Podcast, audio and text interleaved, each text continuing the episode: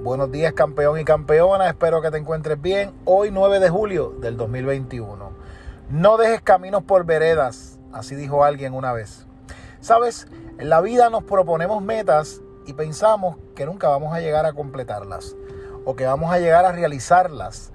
Y tenemos la tendencia a buscar atajos o shortcuts que nos lleven hacia la realización de esa meta.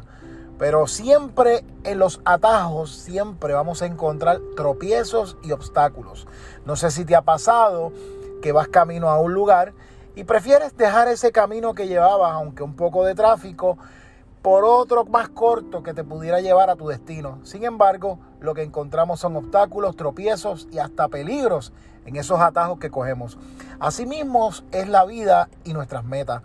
Tenemos que planificarlas bien, con una visión clara y con metas realizables que nos puedan llevar al lugar que vamos, pero de una forma segura. No dejes el camino que llevas por buscar un atajo que te convenga por el momento, pero que luego sea catastrófico y desastroso, no solamente para ti, sino para los que te acompañan en esa ruta hacia ese destino que te propusiste ir.